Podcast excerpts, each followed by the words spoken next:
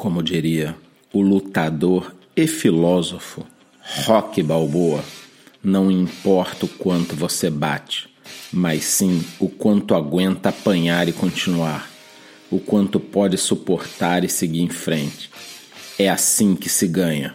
Hoje, sábado, 30 de junho de 2018. Conforme dito no podcast de ontem, o Bitcoin já morreu 319 vezes. E ontem, quando alguns analistas e secadores de plantão já faziam suas previsões por volta de 3 mil até 2.500 dólares, o Bitcoin sofreu um incrível pump na parte da tarde, saindo de 5.900 para 6.500 imediatamente, o que catapultou todas as altcoins.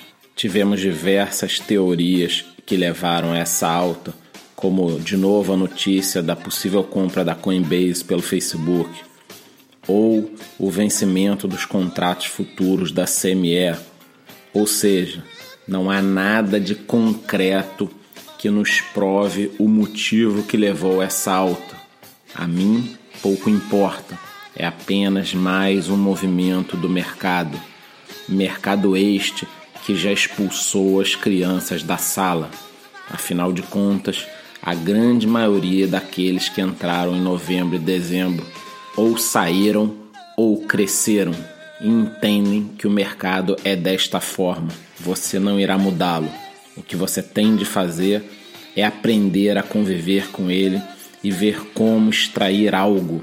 No campo das notícias, trarei algumas positivas o Union Square Ventures, uma empresa de capital de risco, informou que tem planos de investir no mercado de blockchain e criptomoedas a longo prazo.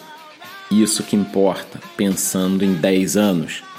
Eles, assim como eu, acreditam que o mercado terá em algum momento algo parecido com a quebra da Nasdaq, ou seja, várias empresas irão morrer pelo caminho, mas aquelas que sobrarem virarão unicórnios e grandes empresas.